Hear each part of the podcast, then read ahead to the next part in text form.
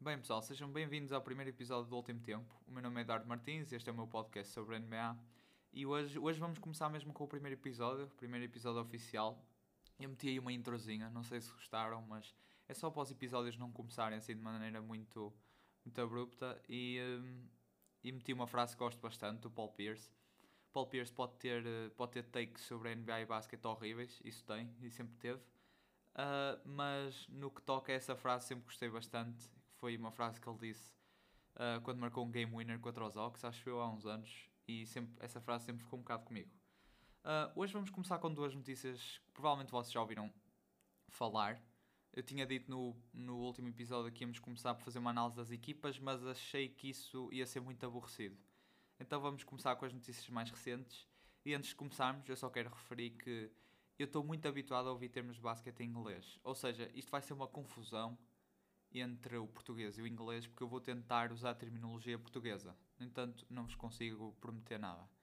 Uh, a primeira notícia que eu trago é, provavelmente já ouviram, Lamarcus Aldridge reforma-se da NBA. Reforma-se por problemas de saúde, por problemas cardíacos. O jogador acho, acho que teve arritmia cardíaca, eu acho que é assim que se diz em português. E, um, e ele próprio disse que ficou bastante assustado com, com o que aconteceu. E ele já não é um jogador jovem, já tem 35 anos. E isto, a um nível da NBA, um jogador ter estes problemas, depois pode, pode ser muito mais grave no futuro. E eu acho que ele fez bem em, em reformar-se. Um, o Aldridge teve uma carreira muito boa, no entanto. Uh, eu lembro-me do tempo dele nos Blazers com o Lillard, eles eram, eram um dos melhores duos da NBA e os dos mais, mais divertidos de se verem.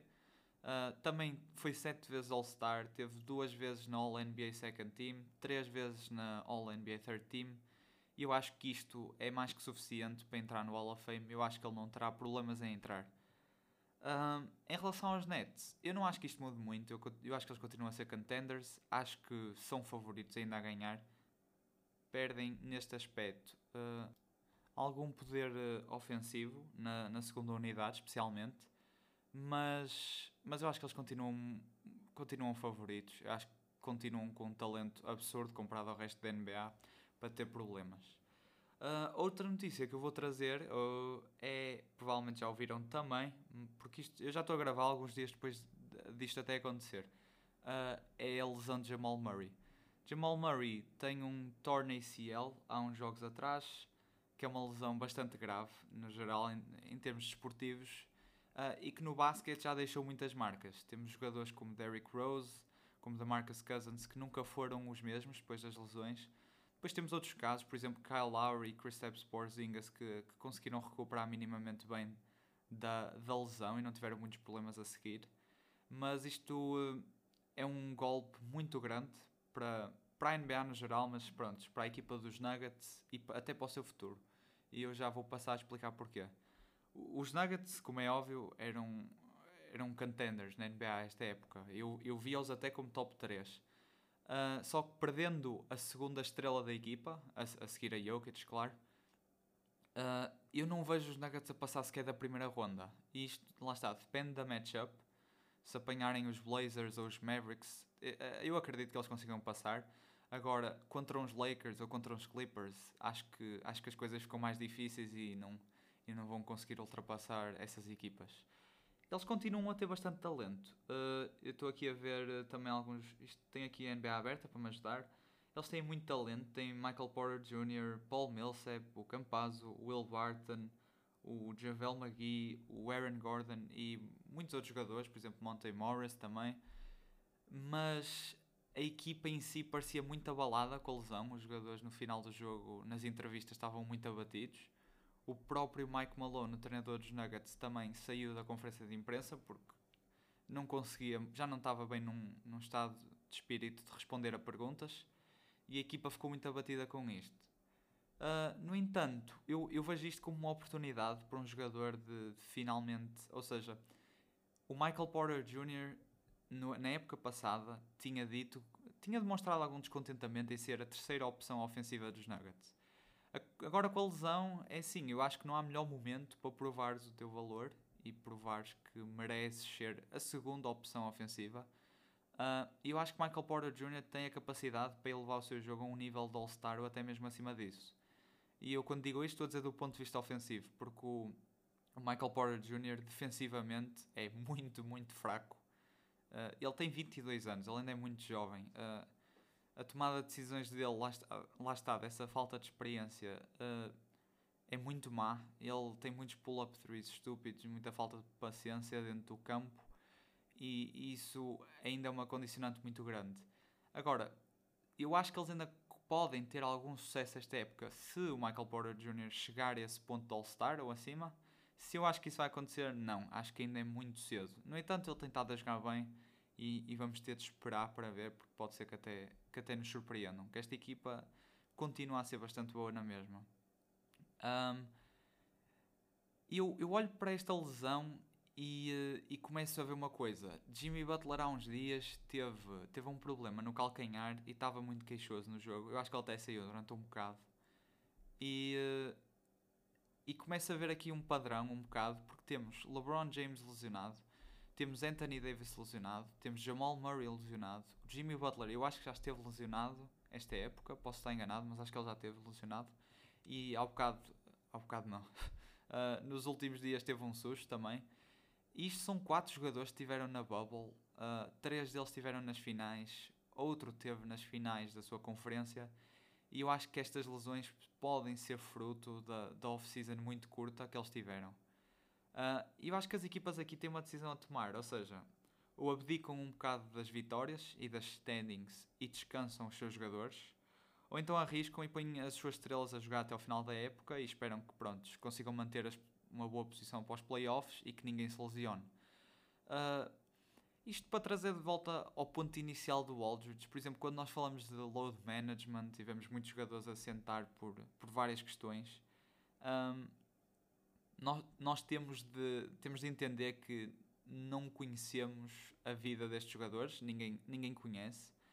Uh, houve um comentador da ESPN, o Stephen A. Smith, que que demonstrou a sua frustração quando os Nets não só jogaram com o Kyrie Irving contra os 76ers e ele demonstrou uma frustração também com o Lamarcus Aldridge e no entanto ele não sabia do que é que se tinha passado isto tudo para dizer que muitas vezes os jogadores faltam a jogos pode ser load management, pode ser descansar sim outras vezes é personal reasons lá está, tudo bem que muitas vezes nós não queremos acreditar nisto e achamos que eles apenas querem uma folga mas as pessoas têm as suas razões para, para não jogar. Estes jogadores adoram todos jogar basquete e eu duvido que eles, por vontade própria, apenas deixassem de jogar. Um, e eu, já que estou a falar dos Miami Heat, falei um bocado de Jimmy Butler, posso passar um, a falar um bocadinho dessa equipa. Porque os Heat, para mim, são muito parecidos com os Nuggets num ponto. Eu vi as duas equipas como, como as, as equipas que toda a gente estava. estava eh, ou seja, são equipas que estavam em esquecimento um bocadinho, estão a passar um bocadinho debaixo do radar. Claro que eu já não acredito que os Nuggets vão fazer ou, ou tenham expectativas uh, que eu achava, mas os Miami Heat eu ainda acredito bastante bem que é uma equipa que toda a gente tem de prestar atenção. Porque os Heat, parecendo que não, são uma equipa que foram à final no ano passado uh, e foram por mérito, não foram por ser bubble nem nada, foram, foram por mérito e, e é uma das melhores equipas defensivamente da NBA. Tem jogadores muito experientes, como por exemplo o Iguodala e o Ariza, que são jogadores defensivamente muito bons. O Iguodala chegou a ganhar um, um Finals MVP devido à sua defesa no LeBron James. Uh, o Trevor Ariza é um típico 3D player, ou seja, consegue abrir o campo, consegue mandar triplos e defende muito bem também. E esta equipa também tem outras peças, tem Jimmy Butler, que defensivamente acho, acho que é um marco defensivo da NBA, na última década pelo menos. Mesmo Ben Adebayo é muito forte também, também é muito bom ofensivamente. E a equipa está muito bem construída. Há jogadores que conseguem criar o seu próprio cesto, como por exemplo Tyler Hero, Goran Dragic. Mesmo o Jimmy Butler mostrou-nos no último, nos últimos playoffs que consegue ser um jogador de marcar 40 pontos para cima, se for preciso. Um, eu acho que temos de prestar atenção a esta equipa. E eles recentemente conseguiram o Victor Oladipo, que eu acho que é um jogador bastante. pode determinar muita coisa. Eu acho que até é capaz de ser o fator determina se estes IT conseguem mesmo ser contenders ou só uma equipa perigosa. Uh, mas o Oladipo é um jogador que sofreu muito com lesões e parece que não voltou mesmo. Um, é assim, eu acho que ele não, ele, não, ele não vai voltar à sua forma antiga. Eu penso que não, porque ele tem, ele tem, tem sempre caído de volta nas lesões. São lesões pequenas, mas vai sempre quebrando o ritmo, o ritmo do jogador.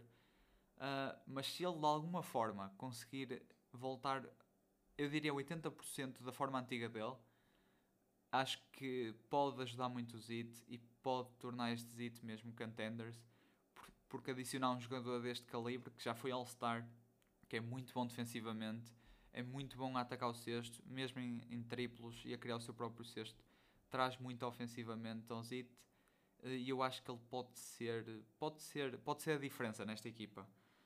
E eu olho, por exemplo, para uns Philadelphia 76ers e eu começo a achar que eles podem ter problemas nos playoffs se apanharem o Zit. Lá está, eles podem nem apanhar, porque os Heat podem muito bem ficar do lado dos Nets e eu não, honestamente não vejo Heat a, a, a, ganhar aos Nets porque os Nets são uma equipa é assim, tu não consegues parar os Nets os Nets têm três jogadores que digamos que há jogadores na NBA que não consegues, não consegues parar talvez consegues limitar ou seja, meter os jogadores a marcar 20 e poucos pontos e mais percentagens mas tu não vais conseguir parar estes jogadores e não vais conseguir pará-los uh, mas podes tentar limitar um deles. No entanto, eles são três e eu não acredito num jogo uma equipa consiga parar o Kyrie Irving ou o James Harden ou o Kevin Durant. E mesmo no banco, Joe Harris e Blake Griffin são jogadores, a meu ver, capazes de marcar acima de 20 pontos num jogo ou outro. Eu estou a dizer num jogo ou outro, não estou a dizer em todos, porque não é, essa, não é isso que lhes é pedido. E eu acho que a única maneira de ganhar estes Nets é puramente marcando mais que eles e uh, e não defendendo-os, porque não dá para defender esta equipa. A defesa deles é um bocado fraca, é, mas lá está, como James Harden disse, tu não precisas ter uma defesa fantástica, só precisas ter uma defesa ok, quando o teu talento ofensivo é, é, é o que é. Um, e eu agora olho para os Sixers e eu acho que se os Heat apanham os Sixers pode ser uma série muito perigosa. Porque, e isto baseia-se tudo num jogador um bocado, uh, que é um jogador que eu não sou o maior fã da mentalidade.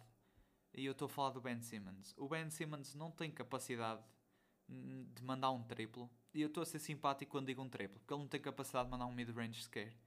E, e se calhar nem estamos a falar de capacidade, estamos a falar de mentalidade. Ele pura, pura e simplesmente não lança a bola ao cesto. Isto nos playoffs, com esquemas defensivos específicos das equipas. Um, pode ser muito perigoso. E ele nos playoffs anteriores já mostrou que, que baixa muito o seu nível, pelo menos do ponto de vista ofensivo, que ele defensivamente vai continuar a ser bastante bom como é. Um, e eu acho que os Sixers podem ter algum problema com isto, porque quando podes dar espaço a um jogador e defendê-lo a uns metros de distância, isto congestiona muito o, o espaço no campo e mesmo para o Embiid pode ser bastante complicado depois de marcar, porque pode mesmo atrair double teams e lá está, deixando Ben Simmons open, ninguém, ninguém corre perigo. Uh, eu acho que eles conseguem na mesma vencer, acho que acho que têm capacidade para isso e ainda, eu acho que ainda os favoreço um bocado. Uh, no entanto, há que prestar atenção porque, porque eu, eu consigo mesmo ver este zit a dar, a dar upset. E já que estamos a falar um bocadinho de, das equipas, eu tinha dito que ia fazer uma análise. Eu posso fazer uma análise até um, às top teams do East, já que estamos a falar dos Nets e dos Sixers e também dos Heat. Podemos falar aqui, por exemplo, dos Milwaukee Bucks. Os Milwaukee Bucks, para mim, são uma equipa que estagnaram. Um, tiveram boas aquisições, não vou mentir. Drew Holiday, muito bom, muito melhor que Eric Bledsoe, eu acho, defensivamente e ofensivamente. PJ Tucker também bastante bom também consegue abrir um bocado o campo, consegue mandar triplos, defende bem. No entanto, eu acho que esta equipa não vai passar da segunda ronda e, e acho que não vai dar muitos problemas ou aos Sixers ou aos Nets ou a quem apanharem. Porque, é assim, o Antetokounmpo já nos mostrou que consegue ser limitado. Ele não tem um triplo consistente e quando chega aos playoffs isso uh, prejudica muito a equipa. O Chris Middleton também é outro jogador que tende a desaparecer e que não, não dá muita confiança. Ele é All-Star, mas eu acredito pelo menos para mim, eu acredito que há mais gente que partilha esta opinião, ele não é aquele All-Star puramente de, de, talento, ok? Ele está ele tá numa conferência mais fraca, está numa equipa muito boa, com um jogador muito bom. Eu acho que ele beneficia muito disso, porque o Chris Middleton, se estivesse na Western Conference, eu acho que nem cheirava um lugar dos All-Stars. Mas esta equipa tem talento, esta equipa tem talento, uh, porém eu acho que eles tiveram a sua chance, mas perderam-na. E, e, isso eu estou a falar na época passada, eles encontraram o Zit e o Zit mostraram como é possível parar esta equipa. Olhando para outra equipa bastante interessante, os Boston Celtics, é uma época totalmente ao calhas, de altos e baixos. Esta equipa, eu acho que chegou a uma barreira mental. Eles têm talento também. Jalen Brown está a ter um, uma época excelente, está a ter uma época de carreira mesmo. Eh, e o Jalen Brown é um jogador que eu simpatizo bastante. Uh, ele é bastante bom defensivamente, ofensivamente cresceu muito. Eu acho que foi dos poucos jogadores que eu vi até a ter assim uma mudança de mentalidade, porque ele tem muita mais confiança no seu jogo, quer seja aí para o sexto, quer seja em step back threes, fadeaways, o que quer que seja, ele ganhou muita confiança. No entanto, olhamos para esta equipa, Jason Tatum, outro jogador fantástico, Kemba Walker, tem tido muitas dificuldades em voltar à forma que tinha nos Hornets. Lá está, não, é, não lhe é pedido as mesmas coisas aqui, no entanto, tem, tem tido uma época bastante, bastante curta para o que ele nos habituou. E nos playoffs do ano passado ele também teve muitas dificuldades.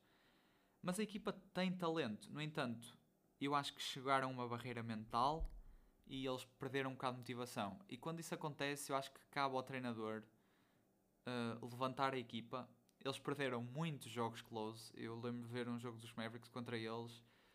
Eu acho que eles perderam 3 jogos seguidos por menos de 4 pontos. Uma, foi assim uma margem muito curta. Uh, no entanto, eles têm talento. Tem um problema, é que eu acho que os postos deles têm Tristan Thompson, mas de resto são, são postos muito, curto, muito curtos. Eles trocam Daniel Thies por Mo Wagner, ou seja, trocam um poste com, com experiência e bastante bom até uh, pelo menos bastante bom para vida do banco, por um, por um posto muito novo ainda e com pouca experiência, que não consegue contribuir já para a equipa. E neste aspecto eles podem ter dificuldades. Mas a equipa, é assim, no momento que eu estou a gravar isto, eles já estão 7-3. Estão, estão a vencer há 5 jogos seguidos. Ou seja, eu acredito puramente que eles consigam. Consigam não, eles estão a dar a volta a esta fase. E eu acho que eles nos playoffs, dependendo da primeira matchup, lá está, da, da matchup da primeira ronda, podem passar à próxima fase. Quem sabe, por exemplo, se apanharem os Bucks, eu também vejo a ser possível, com jeito, não são favoritos, mas com jeito a eliminarem os Bucks. Uh, mas depende muito. Por exemplo, se eles apanharem os Atlanta Hawks, são os Charlotte Hornets, são equipas, são equipas muito jovens e, uh, e tal como os Knicks, por exemplo, são equipas muito jovens, mas que só chegar aos playoffs já foi uma vitória para estas equipas, especialmente para os Knicks, tendo em conta que é uma organização que tem estado no, num lodo nos últimos anos, para ser simpático. Chegar aos playoffs é uma vitória e, e é uma experiência bastante boa para os jogadores jovens e, e, para a equipa no geral, para perceber que os jogadores têm de construir à volta. Um, e é isso. Eu acho que por hoje não tenho muito assim mais que falar as standings ainda estão muito em aberto. Ainda temos equipas como os Bulls a lutar para entrar no play-in, como por exemplo os Raptors. Mesmo aqui entre o quarto e o oitavo lugar, as coisas estão também a trocar muito. Um, e é isso. Uh, a notícia de Jamal Murray frustra até a mim me custa um bocadinho. Falando agora um, outra vez um bocado sobre isso como fã da NBA, uma pessoa quer ver os melhores jogadores a jogar nos playoffs, não é? As melhores equipas, mas parece sempre que chegamos aos playoffs acontece algo, parece que alguém se lesiona e que muda sempre as coisas. E este ano Jamal Murray é, um, é a peça que cai. E eu próprio vi no Porzingis que ele, por exemplo, o Porzingis quando teve esta lesão demorou quase um ano a recuperar. E eu não estou a exagerar, demorou mesmo um ano a, voltar ao ritmo do NBA e, e, há que dar tempo ao Jamal Murray quando voltar. Em princípio, ele volta na, na segunda metade da próxima época. Uh, e eu não sei se essa próxima época não está comprometida também. Vamos ver. Se calhar ele consegue recuperar 100% a tempo dos playoffs. Se calhar não, mas isso só mesmo com o tempo é que, é que vamos saber. Eu acho que por hoje é tudo, não tenho mais nada a dizer e, uh, e vemo-nos no próximo episódio. Então, fiquem bem, pessoal, e obrigado.